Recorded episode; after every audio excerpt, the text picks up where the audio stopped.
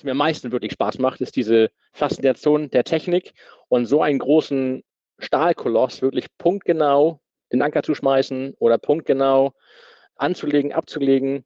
Dann diese Arbeit mit den Lotsen, mit den Schleppern. Ich gehe im Kopf immer schon die Manöver durch, was denn der Lots dann so sagt und freue mich jedes Mal, wenn er das ähnlich macht wie ich. Britta's Hafen Podcast. Interviews aus dem Hamburger Hafen von Britta Müller. Hallo und herzlich willkommen zur heutigen Podcast-Folge. Ich freue mich so, denn heute habe ich einen Gast am Mikrofon, auf den habe ich lange gewartet und ich bin so glücklich darüber. Es ist ein echter Kapitän von Hapag-Lloyd. Und das ist natürlich was ganz Besonderes und dadurch, dass er auch immer zur See fährt, sind natürlich die Zeitfenster, in denen man überhaupt nur ein Interview machen kann, sehr, sehr kurz. Und deswegen bin ich umso glücklicher, dass er sich heute die Zeit für dieses Interview genommen hat. Herzlich willkommen, Kapitän Torben Cordes. Ja, moin, moin, einen wunderschönen guten Tag. Ich freue mich, äh, dass ich dabei sein darf. und Bedanke mich erstmal für deine Einladung und freue mich jetzt auf ein schönes, nettes Interview mit dir. Ja, also nochmal herzlichen Dank, dass du dir überhaupt die Zeit dafür genommen hast. Ich starte mal gleich mit der ersten Frage. Wolltest du schon immer Kapitän werden? Ja, also ich denke mal schon, auf jeden Fall. Ich bin in Brunsbüttel aufgewachsen und natürlich äh, direkt am Nordostseekanal an der Elbe. Nordsee ist nicht weit. Und ja, durch die Begeisterung von meinen Eltern für die, ja, für, für, fürs Wasser allgemein, für Seefahrt, für Schiffe speziell von meinem Papa, hatte ich auch schon sehr früh Kontakt zur Seefahrt. Viele Bekannte von meinen Eltern sind teilweise Lotse, Kapitäne oder fahren irgendwelche kleinen Boote am Nordostseekanal. Und ich hatte das Glück, dass mein Vater, meine Schwester und mich früher immer mitgenommen hat. So Samstagnachmittags war dann mal so ein perfekter Ausflug. Mal zum Schlepper, Mal durften wir auf dem Lotsenboot mitfahren, mal durfte ich mit dem Containerschiff mitfahren auf den Sommerferien. Und das war schon, schon immer eine Begeisterung. Und dementsprechend war die Seefahrt für mich eigentlich immer schon präsent und wollte eigentlich auch immer schon Kapitän werden. Ich weiß nicht, diese, früher gab es diese alle meine Schulfreunde Bücher, wo man dann so gefragt wird, was dein Lieblingsessen was ist dein, deine Lieblingsfarbe, was möchtest du später werden? Und da habe ich schon in der Grundschule mal reingeschrieben, ich möchte Kapitän werden. Ach, das ist ja interessant. Ja, auf jeden Fall. Das erzähle ich auch immer wieder gerne, weil es halt einfach so ist, weil es wirklich immer präsent war. Und in der Schule, also speziell Ende der Schulzeit, wollte ich mir so zur Richtung Polizei äh, eigentlich gehen. Hatte dann so einen kleinen Sportunfall und da hat die Polizei gesagt, nee, mit der Sportverletzung können wir dich dieses Jahr nicht einstellen. Und dann kam auch gleich die Bundeswehr gesagt, naja, wenn die Polizei dich nicht nimmt, wird nicht auf jeden Fall. Ja, dann habe ich mich dann wieder zur Seefahrt gewandt und dachte mir, Mensch, warum eigentlich nicht? Probier's doch einfach mal und habe dann äh, erstmal ein Praktikum gemacht, um mal zu sehen, ob die Seefahrt das Richtige ist. Und wie man sehen kann, jetzt bin ich Kapitän, ist auf jeden Fall das Richtige für mich. Das ist ja spannend mit deiner Ausbildung. Wie war denn jetzt genau dein Ausbildungsweg? Genau, also nach der Schule bin ich dann erstmal, wie gesagt, zum Grundwehrdienst, hatte meinen Grundwehrdienst abgeleistet und hatte dementsprechend dann ein bisschen Zeit, ein bisschen zu gucken, wie man was am besten macht. Hab dann erstmal nach der Bundeswehr sechs Monate bin ich auf so einem kleinen Mehrzweckfrachter, das 90 Meter Kymo, äh, Norden-Ostsee mitgefahren, damals für Robert Braren um erstmal zu gucken, ob das Spaß macht. Und wie gesagt, es bringt Spaß und hat Spaß gemacht. Habe dann äh, mich entschlossen, noch bei Herbert Lloyd die Ausbildung zum Schiffsmechaniker zu machen. Und ja, da muss man sagen, wirklich Glück gehabt, weil Herbert Lloyd ist natürlich auch eine große Firma und die kümmern sich natürlich um, um, um jeden da in der Flotte, speziell die Azubis, die haben einen ganz großen Stellenwert. Und die Ausbildung war einfach nur fantastisch. Also für mich ein Glücksgriff. Bin dort dann auf den großen Containerschiffen weltweit gefahren, wollte aber immer noch einmal so einen Bullcarrier fahren. Das war schon immer so ein Traum von mir, so einen richtig dicken Pot mal zu fahren, keine Container. Und habe mich dementsprechend dann nach der Ausbildung, hatte dann so ein paar Monate Zeit, bis das Studium dann anfing. Bin dann zu MPC Steamship in Hamburg gegangen und dort konnte ich dann äh, erst auf kleineren Fiedern äh, in den Semesterferien vor dem Studium fahren und hatte dann das große Glück, auch in den Semesterferien einmal aus einem großen Bullcarrier mitzufahren und habe dann im Studium, als das Studium anfing, dann sogar noch einen Werkstudentenvertrag bei denen bekommen, sodass ich während des Studiums in Bremen, habe ich dann studiert, konnte während des Studiums dann in der Reederei arbeiten und habe dann so ein bisschen IT gemacht, habe so ein bisschen die Schiffe betreut und hatte während des gesamten Studiums immer den Kontakt zur Reederei, zu den Schiffen. Und wie gesagt, wenn ich dann noch in den Semesterferien fahren konnte, war das natürlich für mich quasi perfekte Situation. Ähm, aber klar war für mich auch, nach dem Studium wollte ich ganz gerne wieder zu Hapag Lloyd zurück. Da wusste ich einfach, das ist eine riesengroße Firma, die Arbeitsatmosphäre ist einfach traumhaft da. Und bin dann nach dem Studium dann dort als nautischer Wachoffizier angefangen und bin dann die Karriereleiter hochgeklettert über den ersten Offizier, wurde dann relativ fix dann befördert zum Kapitän und jetzt fahre ich seit anderthalb Jahren als Kapitän zu sehen. Auch wenn es ein bisschen spät ist, nach anderthalb Jahren auf jeden Fall herzlichen Glückwunsch. danke. ich glaube, ich, ich würde gerne zwei Dinge noch kurz dazufügen. Fiederschiffe sind kleinere Containerschiffe, genau. die im Nordostseebereich unterwegs sind und Fieder kommt aus dem Englischen von, von dem Wort füttern und die bedeuten einfach, dass die Häfen in der Ostsee gefüttert werden mit den Containern aus Hamburg zum Beispiel. Bullcarrier Massengutschiffe und der große Unterschied zwischen diesen beiden Fahrten sind, ist ja eigentlich, dass Bullcarrier im Allgemeinen in der Tramfahrt unterwegs sind, also von A nach B nach C nach D fahren, nicht im Linienverkehr und Containerschiffe im Allgemeinen im Linienverkehr unterwegs sind und immer eine gewisse Fahrtroute haben. War das auch ein Grund, warum du dich letztendlich wieder für Hapag-Lloyd entschieden hast oder hat das gar keine Rolle gespielt? Doch, auf jeden Fall, auf jeden Fall, genau. Also gerade was du sagtest mit Tramfahrt ist natürlich ein ganz spannender Punkt. Ich ähm, weiß, äh, auf der letzten Reise auf den großen Bike Carrier, das war wirklich Tramfahrt, bin ich in Kapstadt eingestiegen und sollte bis nach Tallinn fahren, Kanaren bunkern und dann sind wir in Antwerpen gelandet und dann lagen wir da und wir wussten gar nicht, wohin es jetzt weitergehen sollte. Das war mal eine nette Erfahrung und genau das wollte ich mal ausprobieren, wie das denn so wirklich ist. Und das war natürlich dann auch ein, ein großer Grund, wieder zurück zu Hapag zu gehen, also unter anderem. Ne? Ähm, ähm, war natürlich ein großer Grund, dass dieses geplante, dass man sagen könnte, okay, ich fahre im Liniendienst, ich weiß, eine Rundreise dauert zwei Monate, ich mache, steige in Hamburg ein, fahre nach Asien, steige in Hamburg wieder aus und kann das planen. Und das ist bei der Tramfahrt natürlich schon ein bisschen was anderes. Jetzt hast du vorhin von deiner Ausbildung erzählt. Ich habe mal gelesen, dass es über den Verband Deutscher Räder, also den VDR, die Möglichkeit gibt, das Ferienfahrerprogramm sich anzusehen, weil viele Reedereien das anbieten. Hapag-Lloyd ist ja da ganz weit vorne. Kannst du darüber vielleicht mal was erzählen? Genau, das ist auf jeden Fall eine sehr, sehr spannende Sache und ich kann nur jedem Schüler, der gerade noch nicht so weiß, ob vielleicht Seefahrt das Richtige ist oder da mit dem Gedanken spielt, mal zur See zu fahren, das auf jeden Fall zu machen. Also man kann sich ja direkt beim VDR bewerben oder man kann aber auch die Reedereien direkt anschreiben. Und äh, wenn man das große Glück hat, bei Hapag-Lloyd zu fahren und dort zu landen, dann hat man auf jeden Fall eine einmalige Sommerferienfahrt garantiert. Man kommt da wirklich in den Alltag mit ein. Man wird sofort in den Bordalltag integriert. Man muss sofort alles mitmachen. Man hat einen Ausbilder mit an Bord, der natürlich einen langsam an die Arbeiten ranführt, immer aufpasst. Also es ist wirklich sehr, sehr behütet alles. Und man kann natürlich dann, wenn man Glück hat, eine gute Reise erwischt, rund um die Welt fahren. Ne? Oder einmal von Hamburg bis nach Hongkong und dann von Hongkong wieder nach Hause fliegen oder gar noch mal weiterzufahren. Und wer kann das schon sagen als Schüler, dass man in Sommerferien mal eben nach Singapur oder Hongkong oder so gefahren ist? Das ist natürlich eine ganz tolle Sache. Kann ich jedem nur empfehlen. Wie lange geht so ein Ferienfahrprogramm? Also wie lange ist man dann in Wochen unterwegs? Also ich glaube, das kann man wirklich relativ gut planen, dass man einmal sagt, ich möchte vielleicht nur zwei Wochen in den Ferien fahren, dann kommt man wahrscheinlich eher auf so einen kleinen Fieder in der Norden Ostsee. Aber wenn man sagt, ich möchte auch mal die sechs Wochen oder auch mal sieben Wochen fahren, dann hat man auf jeden Fall gute Chancen, bei Herbert Lloyd oder bei anderen größeren Reederei da auch äh, Fuß zu fassen. Das ist einmal ganz unterschiedlich. Das ist ja ein toller Tipp. Für alle, die jetzt Lust haben, sich noch weiter über die Berufsausbildung zum Schiffsmechaniker zu informieren, bei Hapag-Lloyd gibt es einen Erfahrungsbericht von Moritz Hector, er ist im zweiten Lehrjahr und beschreibt seine Erfahrungen als Azubi zum Schiffsmechaniker.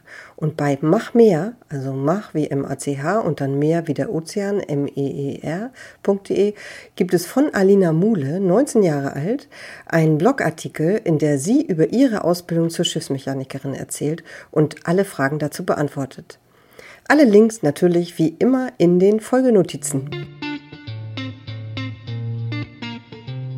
Du hast gesagt, seit anderthalb Jahren bist du jetzt Kapitän. Wie war deine erste Reise und auf welchem Schiff warst du denn als Kapitän das erste Mal unterwegs? Das ist auf jeden Fall eine sehr spannende Frage. Ähm, ich hatte das große Glück, die letzten Reisen als erster Offizier, als Chiefmate, hatte ich sehr gute Kapitäne, die mich wirklich an die Hand genommen haben und mir viel gezeigt haben und mir so ein bisschen die letzten Kniffe und Tricks gezeigt haben. zum Glück. Weil auf meiner letzten Reise als Chiefmate waren wir auf dem Weg von Südamerika in der Karibik und waren auf dem Weg nach Europa.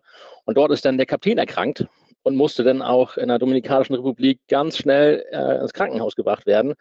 Und dann wurde natürlich mit, mit äh, Absprache der, der Reederei und mit dem Kapitän auch noch und mit mir, die haben dann beschlossen, jo, das kann ich, das wird mir zugetraut und durfte dann kommissarisch als Kapitän ja, das Schiff von der Dominikanischen Republik zurück nach Europa bringen. Boah, das war aber dann schon ganz schön plötzlich ins kalte Wasser, mehr oder weniger. Ne? So hab, wusstest du ja vorher gar nicht, ne? Nein, das kann man auch gar nicht planen. Also, aber wie gesagt, ich hatte auch gerade der Kapitän, der hat mir wirklich sehr viel gezeigt und äh, der war auch da völlig von überzeugt und der konnte auch mit gutem Gewissen das Schiff verlassen. Aber für mich war es natürlich auch eine riesengroße Ehre, das machen zu dürfen und dass ja auch die Reederei mir das zutraut. Natürlich alles in Absprache, gar keine Frage. Aber das war dann so ein, so ein, die ersten zwei Wochen als Kapitän so wirklich ab ins kalte Wasser, mit Anlauf ins kalte Wasser, würde ich fast sagen. und ähm, es hat alles gut geklappt, wunderbar. Und ähm, danach wurde ich dann auch zum Kapitän befördert. Und dann durfte ich ein paar Wochen später auch als Kapitän das erste Mal einsteigen. Bin dann nach Vancouver geflogen und hatte dann von Vancouver bis nach Tacoma äh, zwei Tage Übergabe, wo dann mir der Kapitän an Bord auch so ein paar Sachen gezeigt hatte und das Schiff noch so ein bisschen, die Einzelheiten von dem Schiff noch mal ein bisschen erklärt hatte. Und dann durfte ich von Tacoma das erste Mal als richtiger Kapitän ja, das Kommando übernehmen. Und dann ging die Tour über Prinz Rupert, das ist so ein bisschen nördlich von Vancouver, gleich das die erste Hürde nehmen und hat da wirklich schlechtes Wetter. Gleich, gleich nach dem Auslaufen ging es da wirklich voll rund und gab es gleich ordentlich einen auf die Mütze. Schlechtes Wetter. Aber auch das gut gemeistert. Und dann von dort aus ging es dann über den Pazifik nach Asien, also Nordkorea und ganz viele Häfen in, in China und wieder zurück nach Prinz Rupert, Vancouver und das gleiche dann nochmal wieder. Also insgesamt fünf Monate und hatte speziell auf der zweiten Reise eine fantastische Besatzung äh, an einem Strang gezogen hat, ähm, die uns auch, äh, die wir uns auch zwischenmenschlich haben uns gut verstanden und haben für eine super Stimmung an Bord gesorgt. Und das war natürlich was ganz Tolles, aber so super Aufregendes und auch gerade Winter, Nordpazifik auch nicht immer einfach. Nee, und Prince Rupert ist ja auch eine Gegend, da gibt es ja hunderttausend kleine Inseln und Felsen, wo man drum rumfahren muss, ne? Ja, das gibt es auch, ja genau. Aber kurz vom Hafen kommt natürlich immer der Lotse, der einen dann äh, gut durchs Revier begleitet. Das ist natürlich immer sehr angenehm. Aber natürlich ähm, ist natürlich alles nicht so, nicht so leicht, kann man nicht mal eben aus dem Ärmel schütteln. Vor allem nicht beim ersten Mal. Und was war das jetzt für ein Schiff? Kannst du da vielleicht mal Größe, Länge, Breite und so weiter erzählen? Das war die äh, Sofia Express. Die ist 334 Meter lang und kann 8700 Container, Einzelcontainer von den 20 Fußcontainern tragen. Ist natürlich schon ein großer Klopper gewesen, aber mit, mittlerweile sind diese 334 Meter Schiffe ja auch gehören ja auch nicht mehr zu den ganz großen Schiffen, wenn man heutzutage die 400 Meter Schiffe anguckt. Aber wie gesagt, Sofia Express ähm, auch noch relativ neu, ein sehr schönes Schiff, auch gut motorisiert noch. Und das war natürlich ein äh, netter Einstieg. Wie groß ist denn die Besatzungsstärke? Wir hatten insgesamt, hatten wir, glaube ich, dort 27 Leute an Bord, inklusive drei Azubis, auch zwei weibliche Azubis. Und genau, dann ein paar Europäer mit dabei, aber die meisten Besatzungen kommen natürlich bei uns auch von den Philippinen. Du hattest jetzt gesagt, erste Reise war gleich fünf Monate lang. Ja. Das ist ja eine ganz schön lange Zeit. Sind, ist das so die durchschnittliche Zeit, die du unterwegs bist? Nee, das kann man so nicht sagen. Also ähm, es kommt immer wirklich darauf an, wo man fährt, auf welchem Schiff man eingesetzt wird und, und welchen Trade, auf welcher Route man quasi fährt. Und das war schon eine wirklich sehr lange Reise. Und seit einem Jahr bin ich jetzt auf der Berlin Express. Die ist ein bisschen kleiner. Und dort habe ich das große Glück, dass ich im Zwei-Monats-Rhythmus fahre. Das heißt, ich mache eine Tour, gehe dann vom Mittelmeer äh, los, dann äh, Rotsee, ähm, Persischen Golf, Indien, Pakistan und wieder zurück. Das sind dann genau zwei Monate. Und dann steige ich wieder in Barcelona oder Valencia aus, also Mittelmeer, und bin dann auch zwei Monate wieder zu Hause. Und danach gehe ich wieder für zwei Monate an Bord und wieder zwei Monate äh, zu Hause. Das ist schon sehr angenehm, aber das ist auch schon wieder eine relativ kurze Route. So normalerweise würde ich sagen, sind so drei Monate plus minus äh, so das, das Maß. Aber die Personalplanung versucht natürlich auch, hm, dass man, wenn man drei Monate an Bord war, dass man dann schon versucht, diese drei Monate auch äh, Urlaub zu gewähren. Ne? Dass man auch wirklich erholen kann. Und was würdest du sagen, ist so die größte Herausforderung, wenn man so lange nicht zu Hause ist? Wie kann man das mit Familie und allem drum und dran so unter einen Hut bringen? Ich würde sagen, das ist schon die größte Herausforderung, alles mit der Familie zu Hause unter einem Hut zu bringen ähm, und vor allen Dingen auch nicht vor Ort zu sein, sei es bei schönen Momenten, wenn Freunde oder Familie heiraten und ähm, man das nicht planen konnte, dass man daran teilnehmen konnte oder auch bei nicht so schönen Momenten, wenn zum Beispiel jemand von uns gegangen ist oder so, dann das alleine an Bord mit sich auszumachen, ist nicht so ganz einfach. Und da braucht man schon äh, eine sehr starke Familie, äh, die auch zusammenhält und äh, das auch mit einem trägt. Ne? Also man ist da an Bord auch wirklich alleine Man kann natürlich mit den Leuten an Bord auch schnacken, aber es ist halt immer die Frage, wie weit man sich auch öffnen möchte gegenüber deiner Besatzung, gerade als Kapitän. Deswegen ist es unfassbar wichtig, dass man äh, zu Hause einen starken Rückhalt bekommt. Und das große Glück habe ich. Ich habe äh, eine gute Familie, die zusammenhält, mit der man ganz viel reden kann, mit der man auch über WhatsApp oder über andere Möglichkeiten auch telefonieren kann und sich austauschen kann. Das ist schon, schon sehr, sehr wichtig und nur so geht es meiner Meinung nach. Aber auch telefonieren ist ja manchmal ein bisschen schwierig, wegen der Zeitverschiebung schon und dann hat man ja auch nicht immer Empfang. Oder kannst du immer telefonieren, wenn du unbedingt möchtest? Also wir haben natürlich immer ein Satellitentelefon. Das kann man, ich sag mal, im Notfall oder ähm, auch so kann man das gerne benutzen. Das kostet natürlich ein bisschen was, aber wirklich, wenn es mal wichtig ist, dann kann man das natürlich zu jeder Zeit benutzen. Da hat jeder auch seinen eigenen Account für. Und das kann auch nicht abgehört werden. Also das ist nicht, dass man den Hörer abnehmen kann und dann äh, mithören kann. Das ist wirklich eine ganz eigene Nummer. Das heißt, diese Möglichkeit besteht immer. Dann ist natürlich, gibt es mittlerweile ja auch schon viele SIM-Karten, die in den äh, Ländern angeboten wird, wo dann zum Beispiel der Seemannsfahrer an Bord kommt und für die Besatzung SIM-Karten für Amerika oder China oder Singapur dann äh, mitbringt, die man sich dann kaufen kann. Das heißt, während der Hafenlegezeit hat man normalerweise immer Möglichkeit zu telefonieren. Und ansonsten wird das äh, Internet an Bord ja auch immer besser. Das heißt, äh, teilweise ist es auch schon so, dass man auf See, auf dem Ozean auch schon recht gute Verbindung hat, dass man Videocall machen kann oder es gibt verschiedene Apps, die man nutzen kann, dass man auch dort mit zu Hause Kontakt halten kann. Das geht schon mittlerweile. Ja, das ist ja super. Jetzt hattest du erzählt, du bist von, vom Mittelmeer aus nach Asien gefahren. Was ist denn dein liebstes Fahrtgebiet? Hast du da ein oder hast du auch einen Lieblingshafen, wo du am liebsten einläufst oder so etwas? Ja, also na klar, fangen fang wir mit der zweiten Frage an. Äh, Lieblingshafen, das ist natürlich ganz klar Hamburg. Hamburg meine Perle. ähm, das muss man einfach ganz klar sagen, weil, ähm, wie gesagt, ähm, in Brunsbüttel aufgewachsen. Das heißt, meine Eltern stehen eigentlich immer an der Elbe, an der Mole und winken mir zu. Dann ist natürlich das Einlaufen in Hamburg noch viel, viel schöner als das Auslaufen. Weil wenn man dann von See kommt, in Hamburg einläuft, dann sind meine Eltern mal die Ersten, die in Brunsbüttel winken. Und dann geht es eigentlich schon weiter. Also ab Stade komme ich aus dem Winken gar nicht mehr raus, weil dann steht teilweise das Patenkind, Freunde, Nachbarn und natürlich meine Frau am Lüanleger. Und wenn man dann da vorbeifährt und man mit dem Fernglas schon das eigene Haus sehen kann und dann die ganze Familie am Lüanleger äh, stehen sieht, das ist natürlich ein irre Gefühl. Das ist so eine Gänsehaut pur, wenn man da vorbeifährt und alle winken sieht und man vielleicht mal ganz kurz äh, hupen kann, als kleinen Gruß rüberschicken kann das ist natürlich Heimathafen Hamburg, das ist einfach toll. Also alle, alle Fahrtgebiete, die mit Hamburg irgendwie zu tun haben, ist natürlich genial für mich. Und die schönste Route, die ich jetzt gefahren bin, ist ganz klar von Hamburg, Nordeuropa, über den Atlantik rüber in die Karibik, durch den Panamakanal und Südküste von Amerika, also die Westküste bis äh, südlich von Valparaiso und wieder zurück. Das ist so die Route, die ich eigentlich sehr gerne gefahren bin, die natürlich auch extrem anstrengend ist, weil sehr viele Häfen in Südamerika sind. Aber äh, von den Leuten, von, von den Landgängen, Corona mal ausgeklammert, ist das einfach so die Route, wo man sagen kann, Mensch, das bringt wirklich noch richtig, richtig viel Spaß. Wo man auch mal Zeit hat, an Land zu gehen, wo man auch mal ein bisschen genießen kann. Und einfach die Gegend ist einfach ein Traum. Man kann unfassbar viele Tiere sehen dort in dem Gebiet. Das ist einfach nur eine schöne Route. Und wo du sagst, an Land gehen, wie lange sind denn so die Liegezeiten?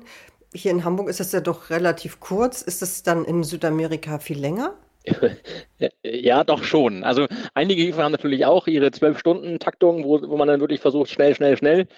Aber gerade so Valparaiso oder San Antonio südlich von ähm, bei Paris. das sind so kleinere Häfen, wo man auch immer den gleichen Fahrplan hält. Das heißt, äh, man kommt da teilweise immer freitags morgens an und äh, kann dann so bis Sonntagmorgen, Sonntagmittag da bleiben. Und dort hat dann natürlich jeder mal eine Chance, an Land zu kommen, wieder Corona ausgeklammert. Aber generell werden die Liegezeiten wirklich immer schon, schon kürzer und kürzer. Also gerade wenn man in Asien unterwegs ist, in Singapur hat man vielleicht noch mal eine Chance, äh, ein bisschen länger zu liegen. Aber wenn man dann in China äh, in den Hafen reinfährt und sieben Stunden, acht Stunden später schnell wieder losfährt, da hat keiner äh, auch nur den Gedanken daran, an Land zu gehen, weil man ist so beschäftigt mit Anlegen, Ablegen, Ladungswache, ähm, ganzen Behördengänge, das ist einfach Wahnsinn. Also das wird immer weniger, aber ab und zu hat man noch das große Glück, dass man schon nochmal an Land kommt. Torben, jetzt habe ich mal eine Frage. Gibt es eigentlich auch Frauen als Kapitänin bei Hapag-Lloyd? Na klar, die gibt es auch bei uns, auf jeden Fall. Ist natürlich nur eine kleine Handvoll, aber es gibt sie und es auch in den unteren Rängen, also nautischer Wachoffizier, Chiefmate, ähm, gibt es immer mal wieder, ja, eine weibliche Offizierin. Hatte ich jetzt zum Beispiel die letzten drei äh, Reisen bei mir an Bord, eine weibliche Chiefmatein. Und das hat wunderbar funktioniert. Also das ist gar keine Frage. Ich äh, habe gerne äh, äh, weibliche Offiziere mit an Bord.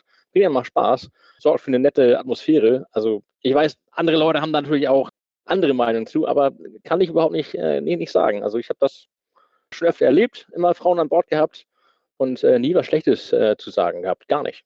Chief Mate heißt was? Das ist die erste Offizierin. Also ähm, erste Offizier ist verantwortlich für die komplette Decksbesatzung, hat so ein bisschen das Auge auch auf äh, die Aufbauten, auf die Küche und ist verantwortlich komplett für Ladung und für ah. die äh, sichere Schiffsführung quasi, ähm, dass äh, alle ihre Arbeitszeiten einhalten, dass das Schiff ordentlich äh, im Zustand gemanagt wird, also Rostkloppen, Farbe malen und so weiter. Das ist so die Aufgabe von der ersten Offizierin oder ersten Offizier. Dankeschön. Was findest du ist das Allerschönste am Beruf des Kapitäns? Ähm, ich glaube, es sind so zwei Teile. Das erste ist so das Allgemeine. Ähm, Seefahrt allgemein, äh, wenn man nachts in den Sternenhimmel guckt, sieht das ganz anders aus, als wenn man in Hamburg steht und hochguckt. Das sind auf See viel, viel mehr Sterne. Dieser Sternenhimmel ist einfach toll. Dann, ähm, man kommt viel rum, man kann viel sehen, man trifft viele Menschen.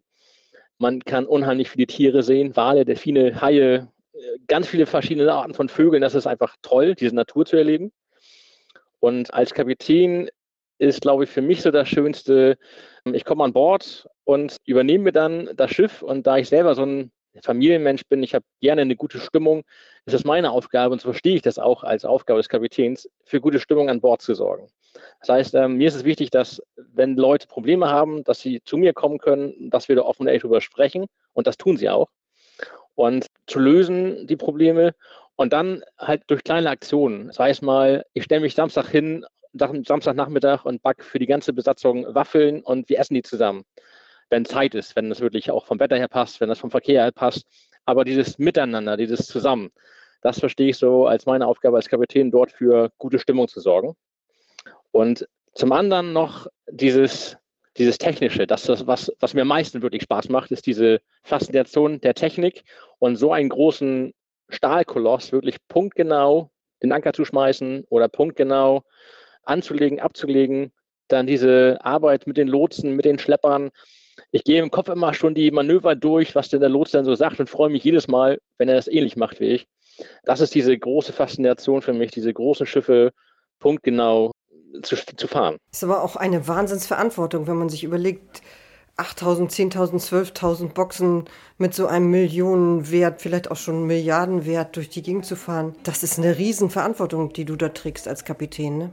Natürlich, auf jeden Fall. Aber ich glaube, das wird einem relativ schnell bewusst. Ähm, vor allem, wenn man das erste Mal vom Studium an Bord kommt und man die erste Wache alleine gehen muss, als nautischer Wachoffizier, dann sieht man das und dann sieht man diese ganzen Container und man weiß gar nicht, was da so drin ist, aber man weiß, jetzt bin ich da gerade für verantwortlich.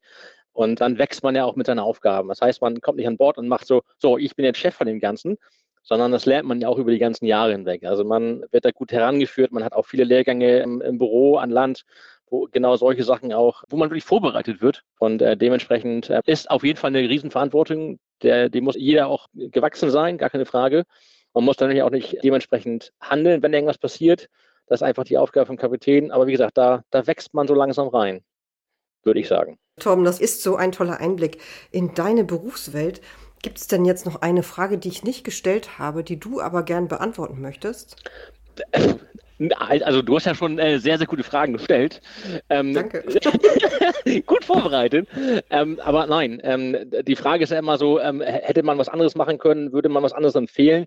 Da würde ich bei meinem Lebenslauf ganz klar Nein sagen außer vielleicht die Bundeswehr streichen, das äh, hätte man vielleicht sich schenken können. Aber ansonsten kann ich nur jedem empfehlen, ähm, wirklich von unten anzufangen, nicht vielleicht so den, den schnelleren Weg zu, zu gehen, ohne die Schiffsmechanische Ausbildung, sondern wirklich, äh, vielleicht, wenn es dann ein, zwei Jahre länger dauert, aber dann hat man Schiffsmechanische Ausbildung, dann studieren und in den Semesterferien mal fahren, dann ist man super vorbereitet. Ja, also von ganzem Herzen Kapitän, würde ich das mal zusammenfassen. Ja. Toll. Also, Torben, das war so ein schönes Interview. Am Ende jedes Interviews frage ich immer eine Frage an alle meine Podcast-Gäste. ob es ein Thema gibt oder eine Person oder eine Firma, worüber du gerne etwas in einem der nächsten Podcasts etwas hören möchtest. Herr Britta, das ist äh, mir äh, eine wirkliche Herzensangelegenheit, eine persönliche Herzensangelegenheit. Natürlich hast du schon sehr viele nette Leute interviewt zu unterschiedlichen Themen, aber ich würde mich total freuen, wenn du einmal eine Folge den Seenotrettern äh, widmen würdest, der Deutschen Gesellschaft zur Rettung Schiffsbrüchiger. Das oh, sind ja. solche tollen Leute, die tagtäglich ihr Leben äh, riskieren, um fremde Menschen bei Wind und Wetter aus Seenot zu retten. Und diese Arbeit kann man einfach nur würdigen und mit ganz großem Respekt Danke sagen. Und da würde ich mich sehr, sehr freuen, wenn du das schaffen würdest, äh, dort mit den Leuten einmal ein Interview zu führen. Was für eine tolle Idee. Da bin ich noch gar nicht selber drauf gekommen. Mensch, das ist ja richtig klasse. Dankeschön. Ja, da, da versuche ich mal was zu arrangieren. Ne? Das würde mich sehr, sehr freuen. Klasse. Auf jeden Fall. Oh, danke schön. Also Tom, ganz, ganz herzlichen Dank für deine Zeit, für dieses tolle Interview. Weiter immer eine Handbreit Wasser unterm Kiel, wenn du unterwegs bist. Dankeschön. Eine gute nächste Reise und alle danach und komm immer heil und gesund wieder nach Hause. Das wünsche ich dir von Herzen. Alles klar, Britta. Vielen Dank, dass ich heute hier sein durfte und äh, bitte mach weiter so. Das ist ganz, ganz toll, deine ganzen Podcast. Ganz toll. Oh, vielen Dank. Alles klar. Bis dann, ne? Tschüss. Tschüss. Das war das Interview mit Kapitän Torben Cordes von Hapag-Lloyd. Ich hoffe, euch hat das Interview genauso viel Spaß gemacht wie mir. In zwei Wochen geht es weiter und wer kein Interview verpassen möchte, der abonniert Britta's Hafen Podcast. Bis in zwei Wochen. Tschüss!